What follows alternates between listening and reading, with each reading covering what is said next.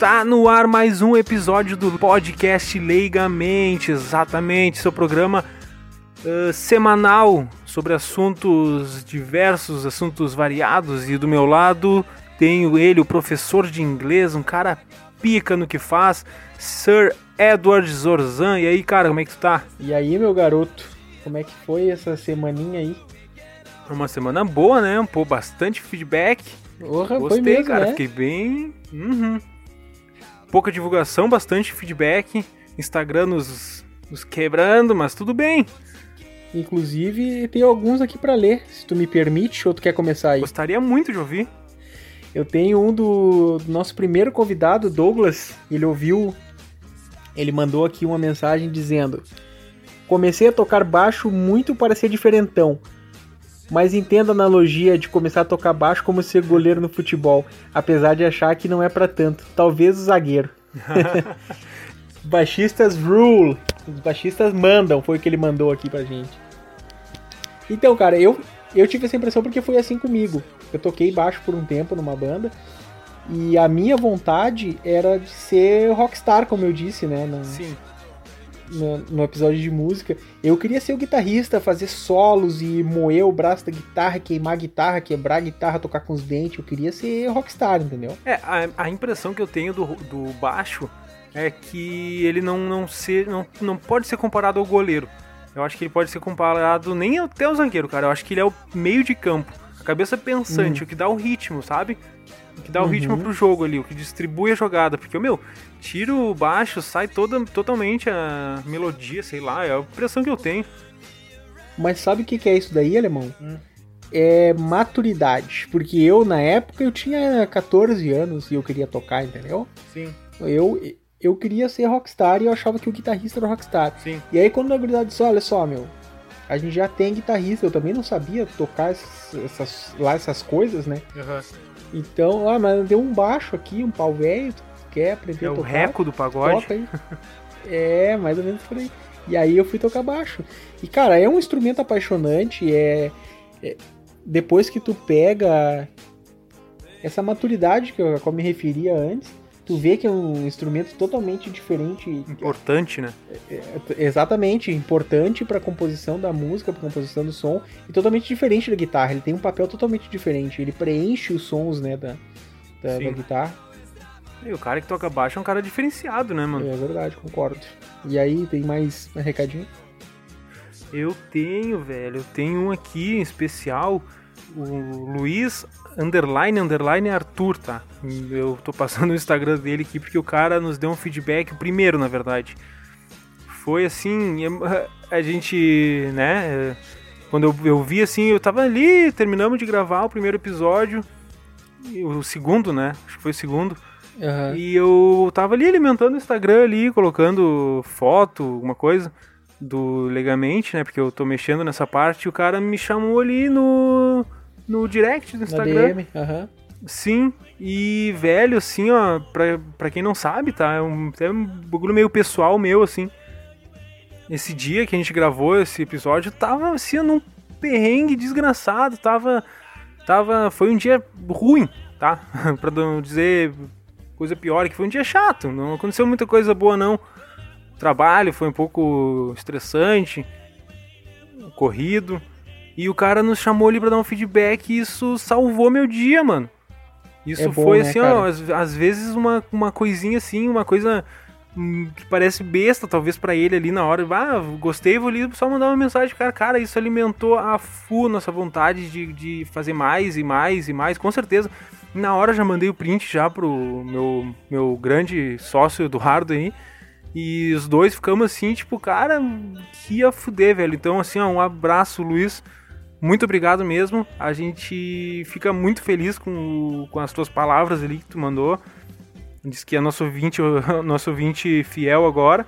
Nosso ouvinte e vamos um. seguindo aí, cara. É pra, pra, pra vocês que a gente faz isso. E eu tenho um aqui, é, não sei se mais especial do que esse que tu mandou agora, mas pra mim, pessoalmente, é muito especial.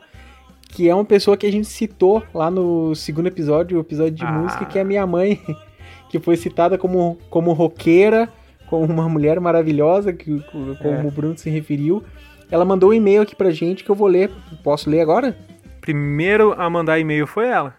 Foi, primeiro e o e-mail da, da nossa conta aqui do Leigamente foi o dela. Eu até achei estranho, porque geralmente quem manda e-mail pra gente é o Instagram e o Discord nos xingando que a gente tá fazendo coisa ilegal.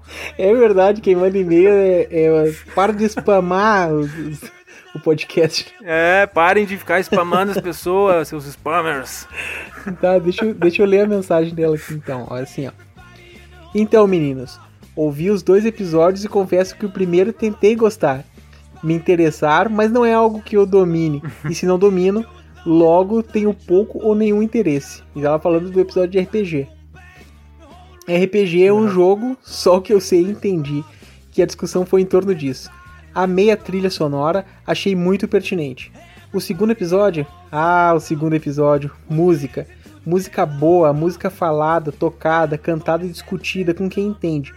Bruno e Alemão, grata pela lembrança que cresceu ouvindo Lulu Santos, meu ídolo até hoje. Tim Maia, imortal e inesquecível. Conversa boa, me prendeu do começo ao fim. Por mais podcasts com esse nível. Mandam, mandam muito bem, guris. Até compartilhei no meu Face. Merecido. Querido. Parabéns, meus jovens, e vamos continuar leigamente. Abraço. Eu me arrepiei. Cara, é muito é muito significativo isso uh, para mim, não por ser minha mãe, até ela nem me cita ali no, Sim. no e-mail, citou mais tu e o Bruno, uh, mas porque ela fez um elogio honesto pro podcast, entendeu? Exatamente. Ela tá elogiando a qualidade do podcast, da conversa e tal. Não é corujice de mãe, sabe? Ah, tudo que o meu filho faz é bacana, é bom, é interessante. Não, não me soa como isso, sabe? Sim. Por isso que foi mais significativo. E eu me sinto mais realizado por isso, por ela reconhecer que eu tô produzindo uma coisa que é de qualidade e que embora ela não tenha se prendido por, pelo primeiro episódio, ela conseguiu ouvir o segundo Sim. com muita naturalidade e gostou, aquilo atraiu a atenção dela e eu me senti muito mais feliz uh, por esse aspecto de não ser corujice de mãe, dela ter curtido o conteúdo mesmo. E eu fiquei muito feliz. Quando tu mandou isso aí pra mim, eu tava, tava na rua, tava caminhando, me emocionei. É. Eu tive que dar uma parada pra tomar um ar. É, eu, eu não li, eu não consegui ler corrido assim que nem tu leu, cara. Eu li uma parte, já tirei um print e te mandei, depois com calma eu li o resto. Eu, ah, cara, assim, a gente, a gente se emociona com essas coisas, assim, tu, tu vendo É, indo. é, o, que- é, o, que- é o que motiva É. a gente a tá fazendo toda semana, né? É. Mais algum aí, alemão? Não, vai lá, vai lá. É que eu tenho mais um aqui que ele é pertinente ao episódio. Que ele é pertinente ao episódio de música. Se a gente falar no próximo episódio, vai ficar meio Sim, desconectado. sim, sim, sim, vai, acabar passando, né? Que é do nosso amigo Eros, que é lá da minha mesa de RPG. Abraço, Eros. Hum, Ele mandou a seguinte mensagem: Buenos dias, amigos desse podcast que tá abrindo suas asas. Venho por meio deste e-mail dar um pitaco, leigamente, é claro. Quando o assunto dos então. estilos musicais é a rivalidade entre eles. Concordo que dentro do cenário do rock isso seja exacerbado, e diria ainda que é mais comum o ódio aos estilos dentro do próprio rock, mais dentro do próprio rock que a outros como sertanejo ou funk. Metal versus punk, por exemplo, nos anos 90 em Porto Alegre era muito forte, chegando a dar quebra-pau entre os Aham. integrantes desses dois grupos. é. Todo mundo deve ter tido a sua fase de odiar algum outro estilo fortemente, principalmente na adolescência. É. Uma fase onde tu quer pertencer a um grupo social e xingar os outros grupos. Acaba validando esse pertencimento. Puta, esse é, é muito real, né? Esse comportamento. É. Enfim, quanto à banda mais me influenciou, eu diria que pra mim foi o Dio.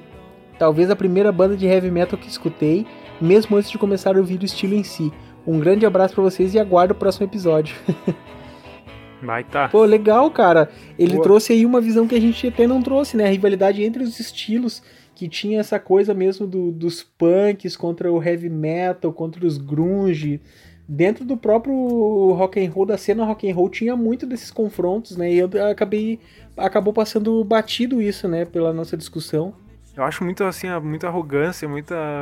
Você vai por esse lado aí, o cara que, que não aceita aquela. que tipo, que aquilo eh, que ele goste não seja. Mas teve, né, cara? Sempre tem essa, essa parte chata aí da música, né? Isso em todos os meios teve, né? É, um fascismo.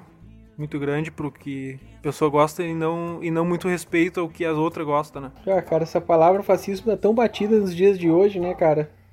Uh, é, uma, é, uma, é uma palavra muito que tá, tá em alta, né, cara? Fascismo aí, porque estamos, sei lá, não sei se, se era uma boa falar, mas, né, uma, vivendo até um certo fascismo nos dias de hoje. Não chega, né, aos pés daquela época de, da Segunda Guerra Mundial. Com certeza não. E a gente é? tem aqui hoje um historiador para falar de um assunto que não é tão legal, mas é um assunto pertinente. Uh, já que a gente falou em fascismo, que está em voga hoje, e a gente falou em Segunda Guerra Mundial, vamos trazer um historiador para falar algum assunto aqui, quem sabe? Um cara gabaritado, um cara professor de história. Então, já que a gente está vivendo em tempos de pandemia e a gente trouxe um cara gabaritado em história, vamos falar de alguma pandemia da história aí, que tu acha? Vamos, vamos falar de peste bubônica, peste negra. Gostei. Vamos falar leigamente sobre peste negra? Vamos dar-lhe para não tomar-lhe. Então foi. História? Videogame. Tem brincadeira? Novela? Linguagem. Sexualidade? Aprendizado. TV. Futebol. Calma aí, galera. A gente vai falar sobre tudo isso, mas a gente vai falar leigamente. Leigamente. Se você não sabe nada sobre algum assunto, não se preocupe, a gente também não sabe.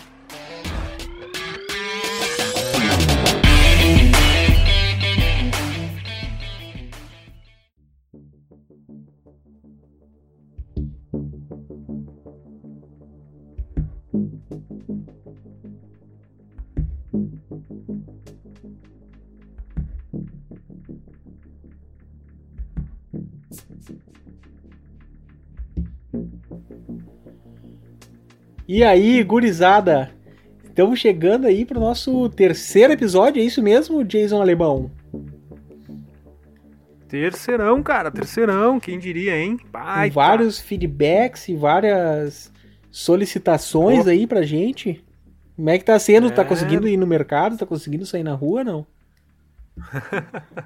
não, calma, calma, não é pra tanto. Nem é a intenção, nem é a intenção. Então, cara, como a gente vinha falando antes da vinheta ali, a gente está vivendo uma, uma crise de saúde mundial, né, cara?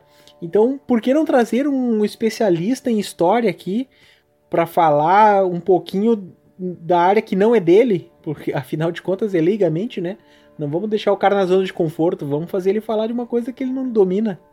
Então vamos lá, né? Vamos chamar o nosso grande convidado, o Lucas Dali Nogari, o Lucas Dali no Gol. Fala Eduardo, fala Jason, e aí, mano? E aí, é. Lucas, tudo certo, mano? E, meu? Tudo suave, meu. Prazerzão estar tá aqui com vocês, participando desse podcast legalmente que eu já curti lá no, no, no Spotify, o episódio sobre música. Parabéns para vocês, meu, que estão fazendo um baita trampo, estão começando agora aí, que já tá sendo uma parada muito massa, uma edição legal e tal. Obrigado, cara, a gente fica contente de ouvir isso. O Lucas, para quem não sabe, além de dar aula de história, ele tem um programa no. É, dirige, né? Um programa na Rádio Inferno do Inter.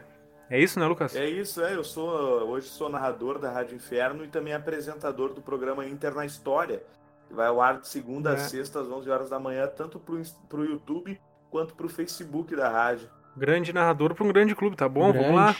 E o assunto de hoje é a peste negra, né? Mas tu prefere ser chamado de peste bubônica, isso, né?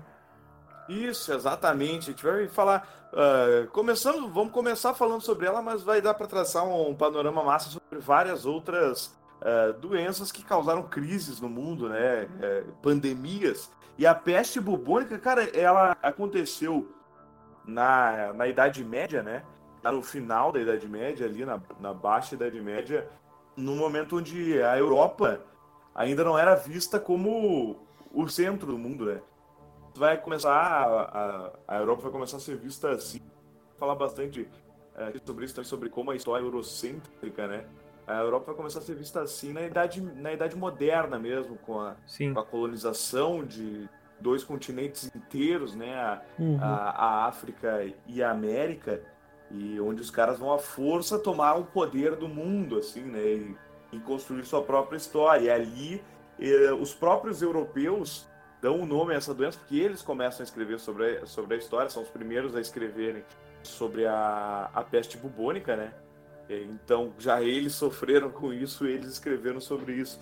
E, e daí eles deram o nome de peste negra, né? E muitos historiadores não gostam de trabalhar com esse nome, tendo em vista como era uma sociedade extremamente racista a sociedade europeia dessa época, né? Então, peste, peste bubônica é um nome melhor, porque não se tem, ah, não, é? não, tem como ter uma, uma certeza absoluta de qual o intuito de usar uh, uhum. a palavra uh, negro de um tom, num tom pejorativo, né? Mas isso é uma questão linguística. Principalmente o pessoal lá com quem eu convivia, né? Que a gente estudava história, muito, muito próximo do prédio da letras e tal. Então, por, por essa opção mesmo, fiquei marcado por esse debate, assim, fiquei pensando, pô, faz sentido, tá ligado? Peste bubônica acho mais fácil, né? Mas é uma, foi um evento um, uh, catastrófico, né? Para a Europa, né? E a gente vai trocar uma ideia um pouquinho Sim. também sobre como foi para a Ásia, uhum. totalmente diferente. É, pois é, que agora uh, fazendo um paralelo com o Covid-19 que com, começou na China, uma cidadezinha lá no interior da China, né? A, a peste bubônica também começou na Ásia, é, é isso mesmo, Lucas? Meu, a grande maioria dos historiadores aponta que, pelos, os, pelo menos a grande maioria dos que eu li, né? Que sim começou na Ásia e mais especificamente na China, né? Assim como o coronavírus. um azar, um azar principalmente pro povo chinês, né, cara, que sofreu no, no princípio com essas duas. Mas lá na China, né, foi bem, bem diferente, não só na China, na China, né, na região que hoje é, é a Índia, no Oriente de uma forma uhum. geral, a, é. a peste bubônica ela não não foi tão grave, né? Muito pelos costumes totalmente diferentes, é, situação de higiene pessoal mesmo e, a, e as, o conhecimento médico, né? Isso tudo era muito a medicina principalmente foi muito melhor desenvolvida na no Oriente do que no Ocidente, né? Muita coisa que a gente conhece de tecnologia, a grande maioria da, da, do aparato tecnológico desse, desse, período, assim, que vão ficar famosos nas mãos dos europeus, porque eles usaram muito, escreveram muito sobre, mas quem inventou foi, foram os, os orientais, é, é, tipo, são, por exemplo, a pólvora, né, a, a bússola, a luneta, tá ligado? Muitas dessas coisas que ficaram famosas nos mãos dos europeus foram inventadas no Oriente. Uhum. Não, e, e tipo, e na, na Europa, durante a Idade Média ali, a é, Europa era basicamente o cu do mundo, né, meu? É, é não, é que eu ia falar que eles, eles eram, é bem, bem nesse ponto que o Lucas tocou, eles, eles não tinham, né, um costume muito higiênico, né? É, não, com certeza. Os caras cagavam em tigela, jogavam pela janela, né, meu? Os caras conviviam com ratos, a doença era transmitida pela pulga do, dos ratos, né?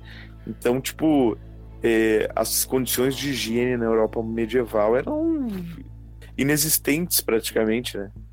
É isso que eu ia, eu ia dizer. Como o coronavírus ele é um vírus, obviamente, a peste bubônica, o que, que seria? Da onde que ela veio? De onde é que ela surgiu? Não é um vírus, né? Era uma bactéria trazida por um rato. Se eu, se eu, eu, posso até estar enganado quanto ela ser uma, uma bactéria, mas eu tenho quase certeza que sim.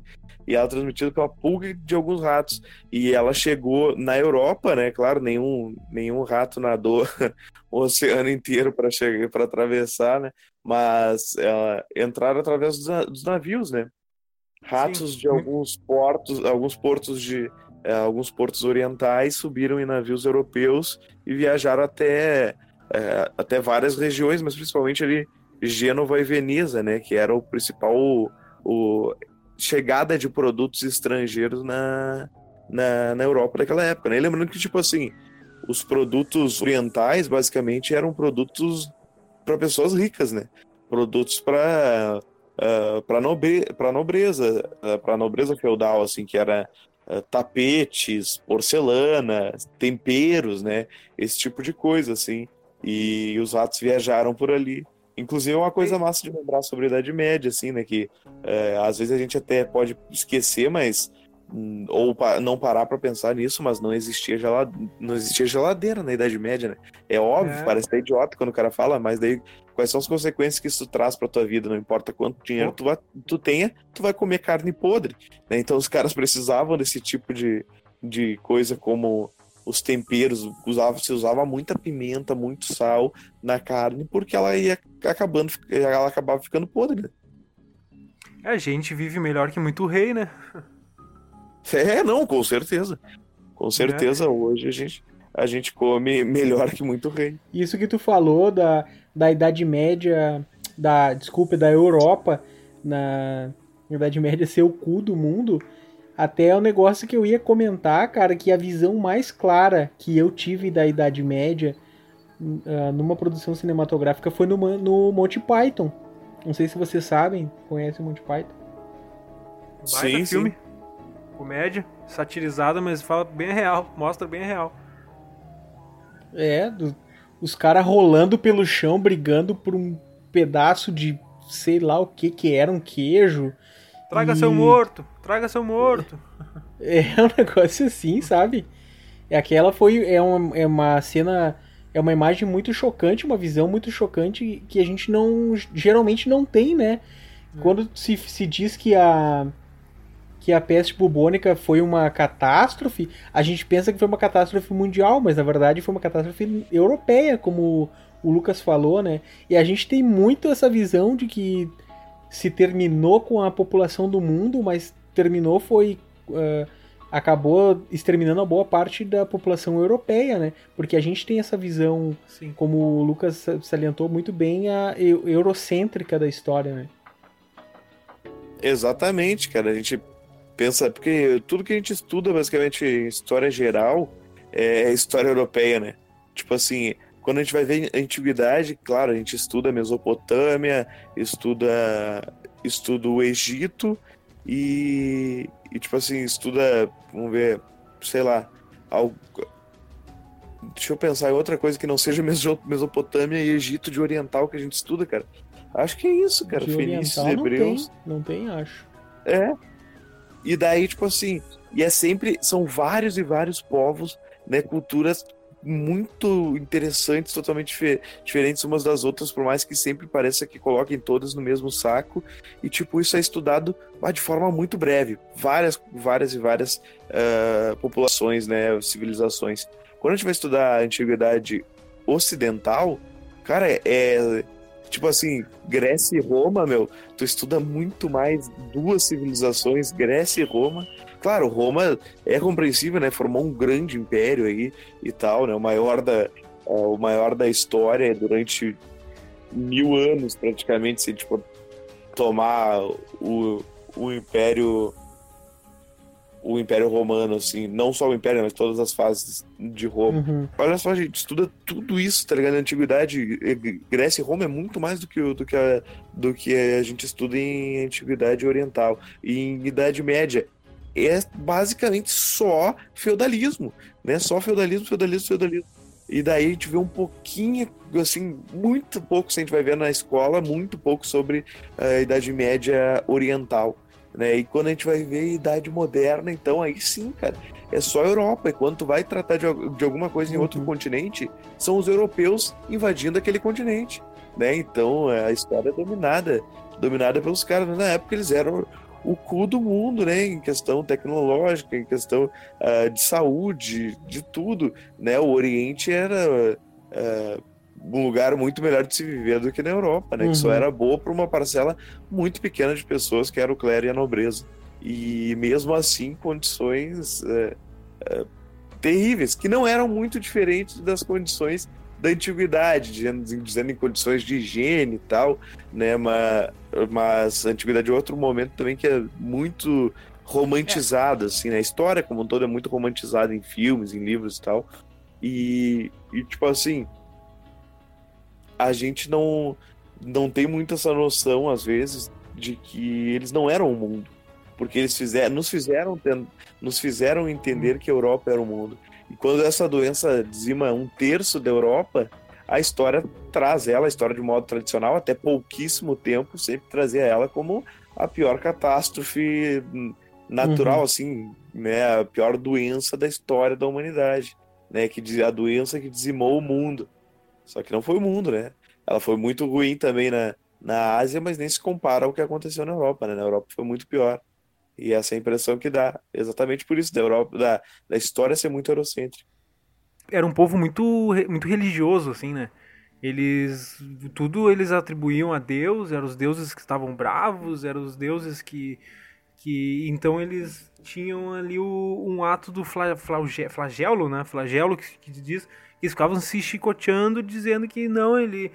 Se eu me chicotear, Deus vai me perdoar. Então eles passavam assim de, de vilarejo em vilarejo e aquilo ia abrindo uma uma cratera nas costas e era mais propício a pegar a doença e espalhar para o próximo vilarejo que eles iam visitando, espalhando aquela mensagem de que se tu se chicotear, se, se pedir perdão, se martirizar, tu vai ser perdoado por Deus daquela, daquela pandemia que se vivia, né? Eles atribuíam muito aos deuses e como tu falou também, a, a medicina na época, né, era bem, bem frágil, assim, eles tratavam com sangria e ervas. E muito se atribuía a deuses, né? Então isso dificultou bastante, né? Ah, não, é, com certeza, assim. E eles até não dá, né, a gente até para especificar bem, né? Eles eram é, religiosos católicos, né? É, Católicos, né? católicos, era a igreja católica, né? Especificamente, assim. E era o, o teto de o Deus, né? Os caras é, abominavam o politeísmo, assim, de uma forma. E, e era, pô, é a religião mon- monoteísta que tomou conta do mundo nes- nessa época, né? De uma parte do mundo, né? Que nem a gente fala do mundo que, que, que a história traz, que é a Europa, né? Isso é uma outra coisa. Eles falam, ah, porque a religião católica ela tomou conta do mundo. Claro, nesse período ainda não existia o islamismo, né? Mas, tipo assim, existiam várias outras religiões, né? Várias outras. Essa foi a, uma, a grande religião que unificou um grande império, né? Que foi o Império. Que foi unificado dentro de um grande império, que foi o Império Romano. Depois de ter sido perseguida pelo próprio Império Romano, né? Os cristãos conseguiram ah, ser a religião oficial do Império e isso fez com que a religião cristã fosse a religião oficial da Europa como um todo, né? E é o que eles tratavam como o mundo era, que eles conheciam era esse, né? E eles sabiam que existiam, claro, outras, várias outras outras Uhum. religiões, como as politeístas, e abominavam isso. E aí a Igreja Católica tinha também aquela coisa de ser ah, contra, contra a ciência, né, cara? Nesse período ainda. Uma coisa que vai mudar depois. Os próprios judeus eles sofreram bastante também nessa época, né? Sim, os judeus foram perseguidos durante o período da, da peste negra, e vários morreram e tal, porque se atribuíram, a, a igreja atribuiu a eles, né, a culpa por serem, eh, pelos judeus serem um povo, hum, assim, muito, eh, que faz muita migra- muitas migrações, né, durante a história, eram povos que migravam muito, né, que não, não paravam em um, em um lugar só, é quase nômades, assim, né, mas é, é que eles, eles, tipo assim, é diferente de de nômade, porque o povo nômade é um que para em algum lugar por pouco tempo e segue, né? Não, os judeus eles eh, se estabeleciam em alguns lugares e eram expulsos desses lugares, né? Uhum. Durante a história isso aconteceu muito, assim. Então, isso fazia os caras eh, terem uma ideia totalmente preconceituosa de que os judeus traziam a doença, né? E essa coisa de ser contra a ciência também, pô, durante a Inquisição a gente vai ver eh, médicos, cientistas, mulheres que, que pesquisavam sobre ciência serem tratadas como bruxas, né, como feiticeiras, serem queimados, perseguidos e terem todo o seu trabalho jogado fora, né? Imagina se, por exemplo, se a, se a igreja tivesse permitido que as pessoas estudassem, né, conhecessem a ciência, assim como foi na Ásia, onde as pessoas trabalhavam bastante com, com, com conceitos, com conhecimento científico, né? Onde ele foi bem desenvolvido nesse mesmo período. Lá na Ásia, isso teve reflexos né, na forma como a medicina tratou de isolar os doentes, né? De, de perceber rápido que o contágio era feito pelo ar. É, esse isolamento começou na Ásia, né? É, no período da peste bubônica, quem vai fazer isso, assim, não, não era nem o isolamento social que a gente vê agora, né? De todo mundo estar isolado. Mas dos doentes ficarem em locais separados do, das pessoas saudáveis, né? Isso quem vai, quem vai fazer primeiro são os. Uh, uh, isso quem, quem faz primeiro é o povo oriental, né? Isso lá no, no Oriente vai acontecer, lá na Ásia. Mas na Europa demora, cara, até os caras compreenderem, né? Até os caras uh, começarem a, a ter que cuidar desses doentes com aquelas máscaras que pareciam um grande bico de pato, assim, né? Pois era, isso que eu ia te perguntar, cara. O, o que que era aquilo? Porque é uma coisa que ficou muito simbolizada, né, por essa essa peste bubônica ficou simbolizado os médicos usarem aquelas máscaras, né? O que, que era aquilo? É verdade aquilo que usavam? É, é verdade, sim. Aquelas máscaras eram usadas para evitar o contágio, né? É, para evitar ah. que, que, que o, a, sali, a saliva do, dos pacientes, por exemplo, ali, é, no momento que falasse com, perto das pessoas, entrasse em contato com, com, com o médico, né? Então é a mesma coisa que a gente pensar o coronavírus, por exemplo, né? Porque era um máscara. é pior porque é um contágio, contágio uh, via aéreo, assim, onde as pessoas não, não, não tinham muita higiene, não tinham muita noção, então o cara passava é. Tossindo por toda a casa, espalhando aquela porra por toda a casa, a pessoa ia lá, encostava a mão ali, levava a mão na boca, né? Ou então um falava de frente pro outro cuspindo. ali, tu acaba salivando, cuspindo, né? E, e contagiava outras pessoas, então por isso que o isolamento da, do doente era primordial para que as pessoas se curassem. Tanto que chega um período ali em várias cidades da Europa que se tu tossisse na rua, os caras te matavam a pau, né, meu? Porque seguinte, tava doente, te expulsava da cidade. Nós estamos chegando lá hoje em dia, hein? É, estamos voltando lá, né? É, Pô, ontem peguei o ônibus, né, para ir trabalhar, o ônibus lotadão, tinha uma tia tossindo, meu. Ninguém quis ficar perto dela, né, cara? Tá, tá acontecendo. Todo mundo com esse medo aí. Tá acontecendo. Pois é, cara, e a gente fica tão assustado que além de se estar tá negando a, a ciência hoje em dia, está num tempo muito obscuro, né, de obscurantismo total.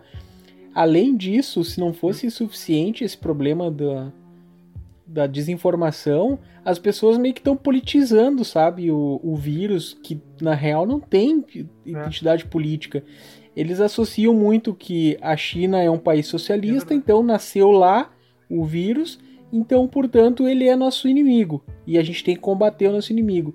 E eu também vejo, cara, dois tipos de movimentos aqui no Brasil, para falar do que eu vejo, tá? A gente tem o movimento das pessoas que se preocupam mais com a economia e não se preocupam em prevenir as pessoas de pegar, então querem manter a economia a qualquer custo. Que eu tenho a impressão que são pessoas mais próximas ao governo, né? Porque se a economia for para as cucuias, o governo cai e aí não vai ter por onde se salvar.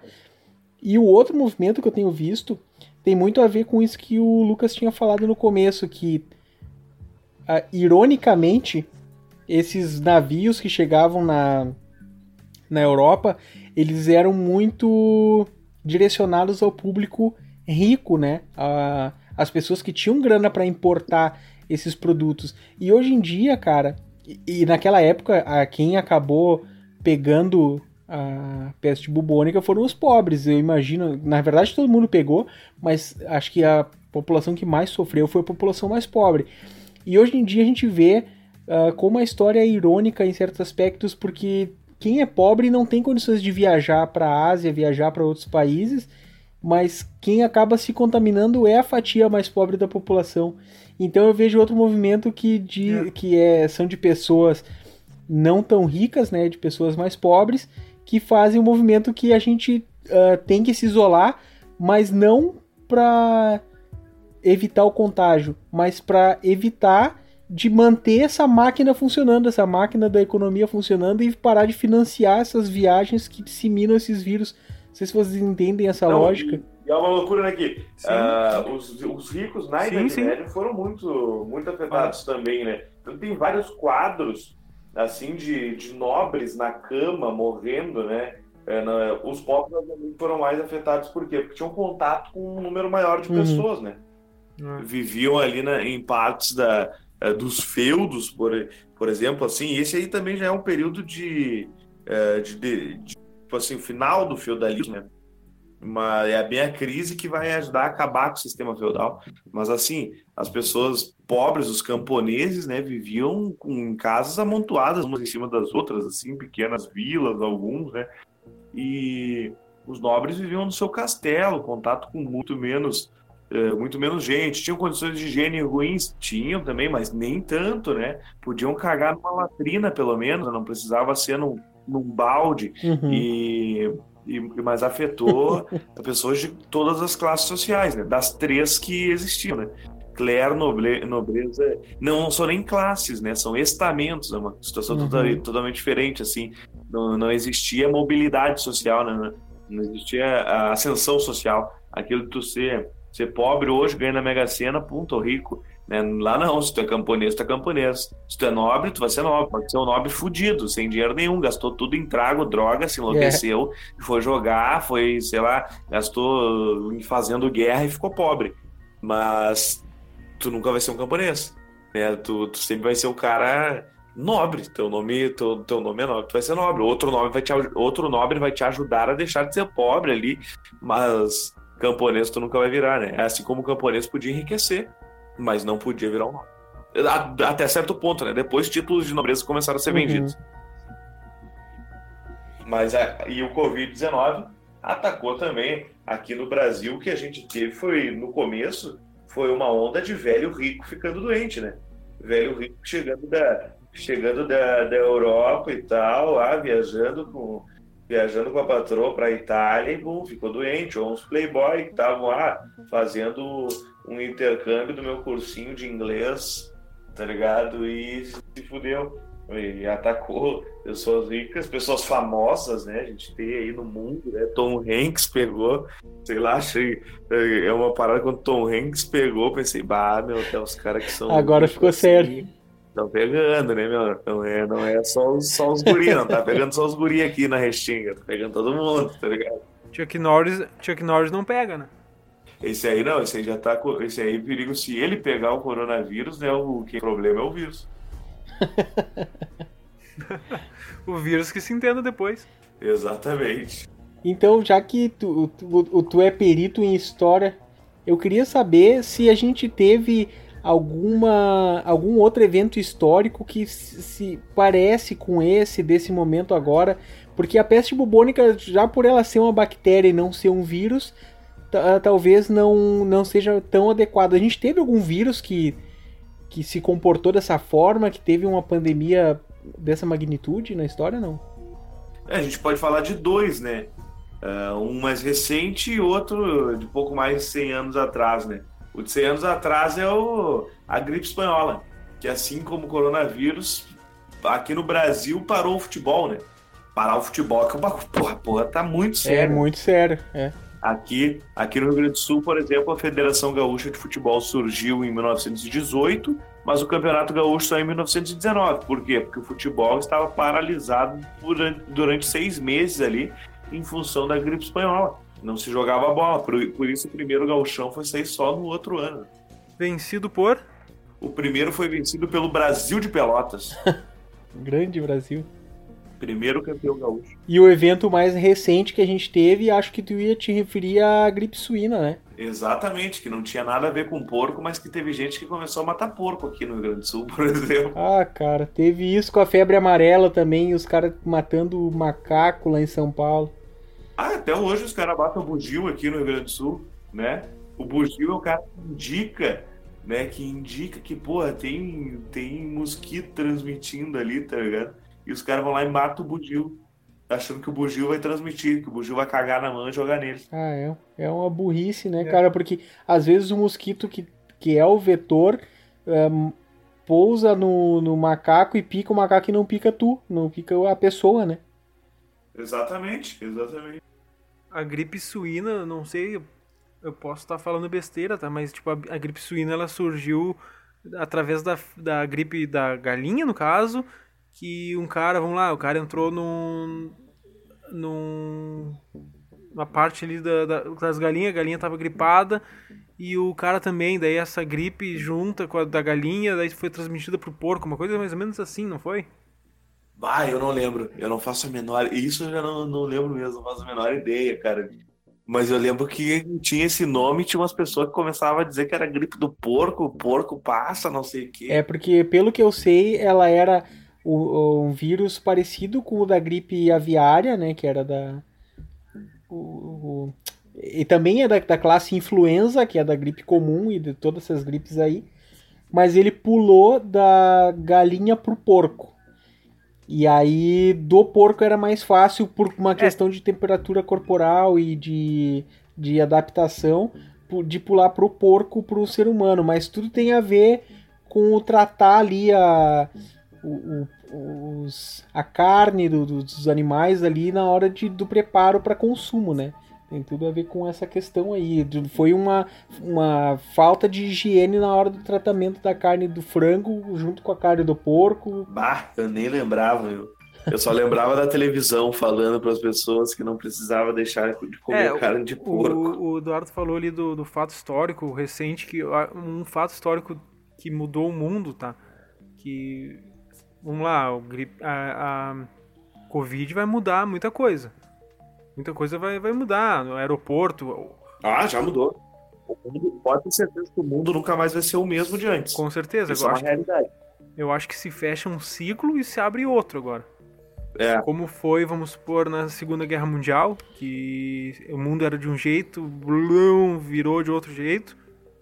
Acho que encerra um ciclo e 11 de setembro também, acho que dá pra botar nessa, É, até assim, nessa panela aí. a, a Segunda Guerra Mundial, ela é um, um marco gigantesco na história por todo o desenvolvimento tecnológico e tal. O mundo vira uma polarização do caralho com os Estados Unidos e União Soviética, né? Mas eh, eu acho que a primeira, a, a primeira Guerra Mundial para a história, assim, talvez ela seja até mais marcante, cara, porque a segunda, na Segunda Guerra Mundial, já tinha existido um confronto bélico tão grande. Claro, ela foi muito maior que a primeira. Só que quando a Primeira Guerra Mundial acontece, meu, é o fim das guerras de pedaço de pau, espada e pedra, Ah, né? E é, é o início das guerras com bombas, tiro, com, com arma, tipo, ah, De verdade, né? armas de destruição em massa, né, meu? Canhões. Não, e, e a, a Segunda Guerra Mundial vem com isso, né? Com as armas de destruição em massa, né? Então, elas fazem parte de um, de um, de um mesmo período, assim, que é, a, que é uma... Uma... Tipo assim, uma crise política causada pelo, pelo neocolonialismo, né? Que é os europeus tomando Uhum. conta do Uhum. mundo de novo, depois do, do período do colonialismo, onde eles entravam né, de forma física nos países ali, tomavam o poder, né? E, e, tipo assim, escravizavam populações para o neocolonialismo, onde os caras tomam conta dos mercados financeiros, né? Do mercado comercial, o cara toma conta do poder político no, no, no país ali, vai ter grande influência sobre eles. E isso vai causar uma treta entre países na Europa, né? Mas, tipo assim, é, talvez marcar era, marcar uma era a queda do mundo, a queda, a queda do muro de Berlim né, e o fim da União Soviética, que fazem parte desse período, do- que vai da, da, da Primeira Guerra Mundial e da Revolução Russa até o fim da, da União Soviética e a queda do muro de, com a queda de- do muro de Berlim, né? Uhum. Então, talvez as duas façam parte dessa mesma, desse mesmo recorte que normalmente é feito. Né? Talvez o Covid, o Covid encerre um ciclo histórico que é que é o, o- o- talvez que a gente tenha vivido nos, nos últimos 20 anos, que é pensar que a tecnologia avançou tanto a ponto de a gente poder fazer tudo. né? Talvez o coronavírus tenha nos dito assim, É, um vírus pode destruir o mundo, sim, tá ligado? Pode. Ele ainda não acabou É. né? E a- eu acho que não vai acabar, mas poderia, Com né? certeza. É Porque assim, a gente ainda não achou uma cura. Estamos procurando, o mundo como um todo está procurando, todo mundo está atrás dessa cura, né, Talvez cara? nem ache, né? E esse é o teto. Talvez nem ache. E aí se chegou ao limite, assim, de pensar, porra, o mundo todo pensa nisso, a gente pensa sempre na tecnologia, um país desenvolvido é um país ultra tecnológico, e a, a gente pode tudo, a gente pode destruir sim o mundo, derrubando todas as árvores, porque uma hora a tecnologia vai achar um jeito de, de sei lá, de diminuir os efeitos da devastação humana sobre a natureza. Mas não vai. Uhum. Tá ligado? A gente pode fazer de tudo a ponto de que, a, de que a tecnologia vai salvar todo mundo descobrindo curas de todas as doenças. Mas pode ser que não. Deixa essa dúvida, né? E é na Primeira Guerra que surge a gripe espanhola também, né? É naquele período, exatamente nesse período aí da Primeira Guerra Mundial, que é, pô, é período de catástrofe total, né, meu? Toda, toda grande merda, ela é precedida de uma outra grande merda, né, meu? Assim É. como a Segunda Guerra Mundial precedida do nazismo, tá ligado? E aí eu fico pensando assim, ah, será que a nossa grande merda foi primeiro a doença e depois vai vir uma maior? Ah, cara, não fala uma coisa Ou dessa. será que essa foi a maior devido a algumas coisas que a gente já fez? Entende? Sei lá. Imagina para o estadunidense que há pouco tempo atrás estava pensando que o país dele podia entrar em guerra com a União, com a, em guerra com a Coreia do Norte e agora o seu país é o país que mais tem mortes por causa de coronavírus, né, meu? Para eles é isso. A primeira merda veio, não, não estourou, né, tanto, mas a segunda veio com muito mais força, foi muito pior do que talvez a possibilidade de uma guerra. Porque isso daí é a realidade de uma Sim. pandemia. E é uma loucura, né, meu? Que E viagem. o que tu falou agora nos Estados Unidos, cara, eh, só me lembrou que agora o México tá reforçando a, a vigilância na, na fronteira para evitar que os americanos eh, entrem contaminados. Fujam pro México. Cara, que loucura! Inverteu, sabe? Sim, meu. Por isso que eu tô dizendo, o mundo já mudou, cara. O mundo já mudou. E cara, eu queria saber de ti, como, como historiador, tem um cara que consegue fazer de repente uma imagem mais geral do processo histórico que a gente está vivendo. Ah, eu queria que tu me dissesse qual é a situação do Brasil na. Como é que tu acha que a gente vai se sair depois dessa, pande dessa pandemia? Meu, como eu acho que o Brasil tá me saindo nesse, tá saindo nesse momento da, da pior forma que poderia, talvez, né, cara? Com um governo totalmente despreparado, né, cara? Um, um governo que pratica. Um governo que pratica a necropolítica, né, meu? É a política da morte, de tipo assim. A gente teve essa, nessa última semana o presidente da República do Brasil fazendo, participando de um ato antidemocrático na, na, na esplanada do. Na esplanada, né? E lá em Brasília, com várias pessoas aglomeradas, com muitas pessoas sem máscara, o presidente sem máscara, pegando criança no colo. Cara, uma falta de respeito total, assim como ele já tinha feito outras vezes, cumprimentando pessoas, né? Ele até agora não divulgou os seus exames, dizendo que isso que ele perdeu na justiça pro Estadão, né? Dizendo que ele, tinha que, ele tem que, pela justiça, Uhum. mostrar os seus exames para comprovar que ele não pegou coronavírus, porque ele estava com 26 pessoas da comitiva dele pegaram coronavírus. E ele não, ele é o super-homem, né? E seguinte, também, o, o despreparo do Bolsonaro com a relação para reagir uma crise como essa é tanta que é demonstrada nas crises políticas que ele consegue construir dentro de uma crise de saúde pública mundial, que é, por exemplo, demitir um, demitir o ministro Mandetta, né, que vinha conduzindo de uma forma, eh, vinha conduzindo de uma, tava uma- vindo sendo elogiado, né? é, sim, porque ele vinha conduzindo de uma forma sensata, Uhum. Fazendo o básico, que é seguir as orientações da Organização Mundial da Saúde. E ele tirou o Mandetta exatamente por causa disso, né? E, cara, é, é inacreditável. Agora tem essa treta aí dele com, com o Sérgio Moro, uma grande crise, cria uma grande crise política dentro. Um concurso de popularidade virou, né, cara? Exatamente. É. Exatamente. Então é, é muito difícil, cara, a gente viver num país onde o cara trata isso como uma, uma gripezinha, né? E agora, e agora eu quero ver, né? Porque ele, se ele, ele vai ter que mostrar os exames. Ele diz que não quer porque ele se sente invadido. Porra! Tirou um monte de foto lá com aquele saco de cocô pendurado é na isso que eu ia barriga. falar. E vai se sentir inva- invadido por, por mostrar se tava com coronavírus ou não, caralho. Que caô é esse pra cima dos guri, né? E, cara, Deitado na UTI, fazendo sinal de arminha com a barriga aberta, o cara tirava foto É. dia sim, dia não, cara. Exatamente. Então, olha, é, é inacreditável, né? O cara. Imagina, cara, quando isso sair assim, que se ele teve coronavírus, meu, ele tá tentando esconder isso a todo custo. E se ele teve, cara, e ele cumprimentou aquela pá de gente, meu. Se chegar uma hora que esse louco ficar doente, assim, e não e ele não tiver como esconder isso, cara. Nossa, uma, é, é uma crise gigante, né? E olha, o presidente do Brasil vai ter Ah, passado. crime de responsabilidade. É, ele vai ter passado doença para outras pessoas, né? Então, cara, é- e ele já é uma grande crise, o cara simplesmente não seguir as orientações da Organização Mundial da Saúde, né? E tratar a pandemia como uma histeria da mídia e tratar a imprensa como ele tem tratado, né? Mandando calar a boca em entrevista coletiva. Então é um absurdo, cara, e é mais absurdo ainda que pessoas, existem muitas pessoas que ainda seguem defendendo, né? E é assustador, cara. Ele é um, um cara, um neofascista, tá ligado? E, e que vem conduzindo de forma terrível a situação. Não à toa a gente está nessa crise, né, cada vez pior. Assim, os caras vão culpar a China, vão dizer que a China inventou o vírus em laboratório e não vão conseguir olhar que existe um cu de cachorro, né, um analfabeto funcional na cadeira da presidência. Querem batizar de vírus chinês, né? Querem colar esse selo, que nem foi com a gripe espanhola, né? Que é o outro exemplo que tu deu, que na verdade não, não tem a ver com a Espanha, não foi criado na Espanha.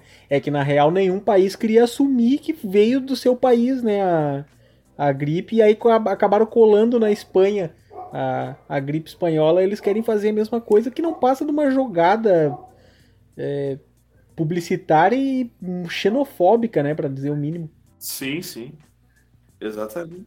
É, e a gripe espanhola ela, sur- ela surgiu na segunda guerra, na primeira guerra ali, mas é que a Espanha ela divulgou, né? Ela que pegou e a- o os jornais espanhóis, as- a, a mídia espanhola que divulgou que tem uma, tem uma gripe que tá vindo aí, tá vindo com força.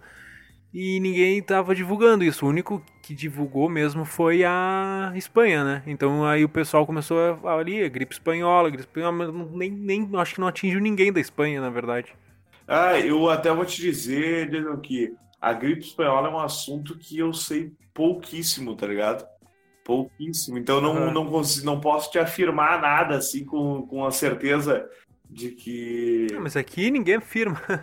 é legalmente. Eu boto fé que faz sentido, mas eu É. nunca, nunca parei para estudar a fundo a gripe espanhola. Só os, a única coisa que eu estudei sobre ela, para falar a verdade, foi os impactos dela no futebol gaúcho, né? Porque hoje eu trabalho muito mais com a história do futebol do que, do que com a história geral, né? Hoje, inclusive, eu já não estou mais em sala de aula, por pouco tempo, né? Eu pretendo, assim que puder, voltar à sala de aula. Tenho saudade pra caramba de dar aula, o que é inacreditável, né? Até porque, bom, a gente foi colega, eu detestava as aulas de história, tu lembra bem de qual professor? Mas eu acho que todo mundo é assim, né, cara? Eu acho que depois o cara começa a ficar nego velho, o cara começa a ver vídeo no YouTube de Segunda Guerra Mundial, de coisa. Tu começa a se interessar por história, né, meu? Eu acho que. acho que a gente tem um momento certo, cara. Então, cara, tu falou um pouquinho que tá, agora tu não tá mais em sala de aula. A gente sempre abre um espaço aqui no, no, no finalzinho da, da gravação pro convidado falar o que tem feito atualmente, quais são os teus projetos atualmente, se é que tu tem alguma coisa em andamento. Sim, sim. Hoje eu trabalho como narrador da Rádio Inferno, né, e como comunicador da rádio, né? Então tenho apresentado o programa Interna História durante a manhã, participo como comentarista do programa Interligados. Agora eu tenho um quadro uh, que é de rumo ao estrelato, né, no PES, jogando futebol no videogame ali, que eu sou um jogador dentro do Inter e daí Uhum. todo episódio eu vou trazendo os jogos assim para como a gente não tá tendo o jogo do Inter, pelo menos matar a saudade vendo no videogame, né? A sala de aula eu deixei ela meio de lado eh, quando num período onde eu ainda estava trabalhando com várias coisas ao mesmo tempo e eu não estava com muito tempo mais para conseguir estar sempre na sala de aula e eu estava precisando de, de um tempo para mim assim para me acalmar e tal eu tinha ficado tive um pequeno problema no, do coração assim não foi nada grave Nossa. foi um, um acidente Só um aleatório susto. é, um susto e, e daí eu pensei, bah, vou dar uma segurada, tô fazendo muita coisa ao mesmo tempo, sou muito novo e quero, tipo assim, abraçar o mundo inteiro, né? E aí acabei me afastando, eu dava aula em cursinho pré-vestibular popular aqui na Restinga, né? O Esperança, dei aula em outros cursinhos, dei aula em cursinho privado, evidente, dei aula eh, no Educamed, que era um cursinho com alunos de- da medicina que eu ajudei eles a organizarem e dei acho que duas aulas lá. Dei aula no Emancipa da Restinga também, né? Então, passei por alguns, por Uhum. alguns cursinhos, curtia muito trabalhar com pré-vestibular, né? E agora tô aí para ano que vem dar aula ali no Glicério Alves, né? Como Nossa. estagiário. Era para ter sido. Ano que vem não, semestre Massa, que vem, cara. né? Se tudo Massa. der certo. que era para ter sido nesse semestre, né? Se as aulas voltarem, tudo amenizar, semestre que vem eu vou fazer meu estágio ali no Glicério. Mas também, se, se alguém tem um cursinho, tá ouvindo o podcast, quiser contratar o pai, a gente tá aceitando também, né?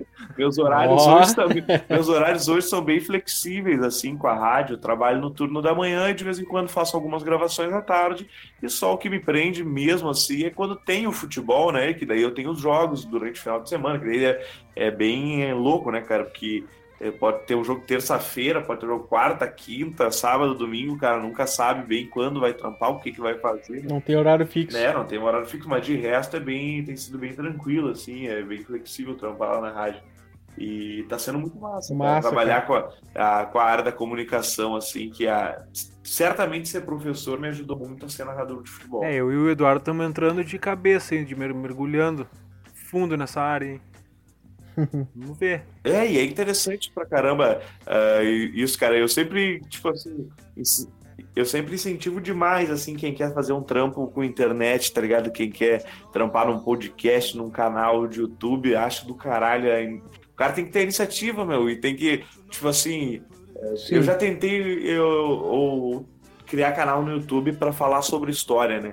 Pra ajudar meus alunos, principalmente na época que eu dava aula, não consegui ter a paciência para alimentar, muito trampo para editar, né, cara? Não é um bagulho fácil. E produzir conteúdo, tem muita gente que diz: ah, o trampo da pessoa é só postar stories no Instagram e vídeo no YouTube, não é trabalho. Mas, porra, é trabalhoso pra caramba. Nosso mano. editor que o diga. E, bom, É vocês estão vendo aí, vocês têm que fazer edição, tem Ah. que ah, correr atrás de contato para entrevistar, para gravar, arrumar horário, né? É um trampo. E, e, cara, mas é uma parada muito massa, meu. Parabéns pra vocês aí, guris. Eu fiquei tri feliz de, de participar aí. E no que eu puder tá dando uma mão pra vocês, pode ter certeza que pode contar. Só dá um salve que tamo aí. Obrigadão, obrigadão. Já fica o convite para o episódio de futebol, hein. Vá, dá. Sim. E aquele outro que a gente tá combinando também. Ah, é verdade. Tá, pô, também. Pode ser. Tá, mano, muito obrigado pela tua presença. Tu quer pedir uma música aqui, não precisa fazer três gols. É só É. participar, tu ganha uma música no final.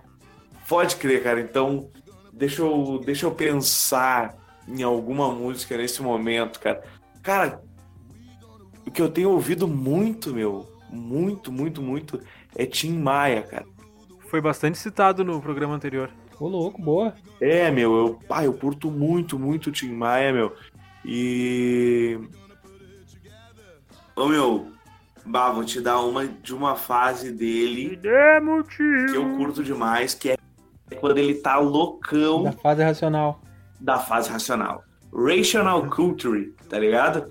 Do Racional Volume 1. Ô meu, basta se eu pudesse escolher. um- se, se um dia eu fizer alguma coisa boa nessa vida assim, a ponto de alguém querer fazer um filme sobre mim, eu acho muito difícil, né? Mas sei lá, se um dia eu, eu bah, salvar alguém de um- uma catástrofe em um avião que perdeu o controle por algum motivo eu entrei na cabine sem saber pilotar o avião e fiz um pouso e alguém faz um filme sobre mim. Eu quero que a trilha sonora de início do filme seja Rational Culture, tá ligado? Que som, Bela. caralho. Bela. Então, ficamos aí com Rational Culture. Quero agradecer muito o Jason Alemão por mais esse programa, mais essa participação aí pela parceria. Obrigado, Jason. Ô, valeu, cara. Eu que agradeço aí. Ficou. Esse ficou bom, hein? Esse vai, vai pro topo. Obrigado aí, Lucão, pela presença, pela paciência. Valeu, Lucão. Capaz, eu que agradeço vocês pelo convite aí, achei do caralho, meu. Quando quiser, qualquer coisa que precisar, só chamar os guris. Nos segue lá que a gente segue também. É vida casada aqui. Aí, dali, então, valeu, mano. Tá, meu? Ficamos por aqui, até semana que vem. Falou! Valeu, falou!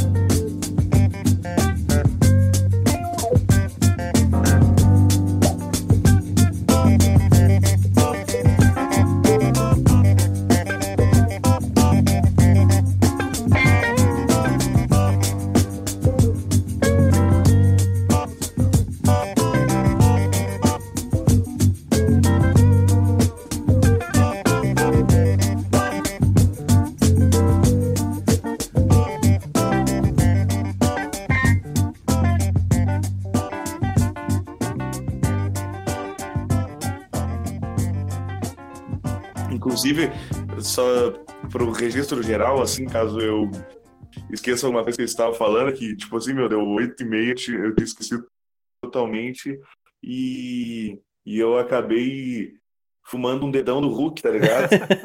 e, e sigo fazendo isso nesse momento, tá ligado?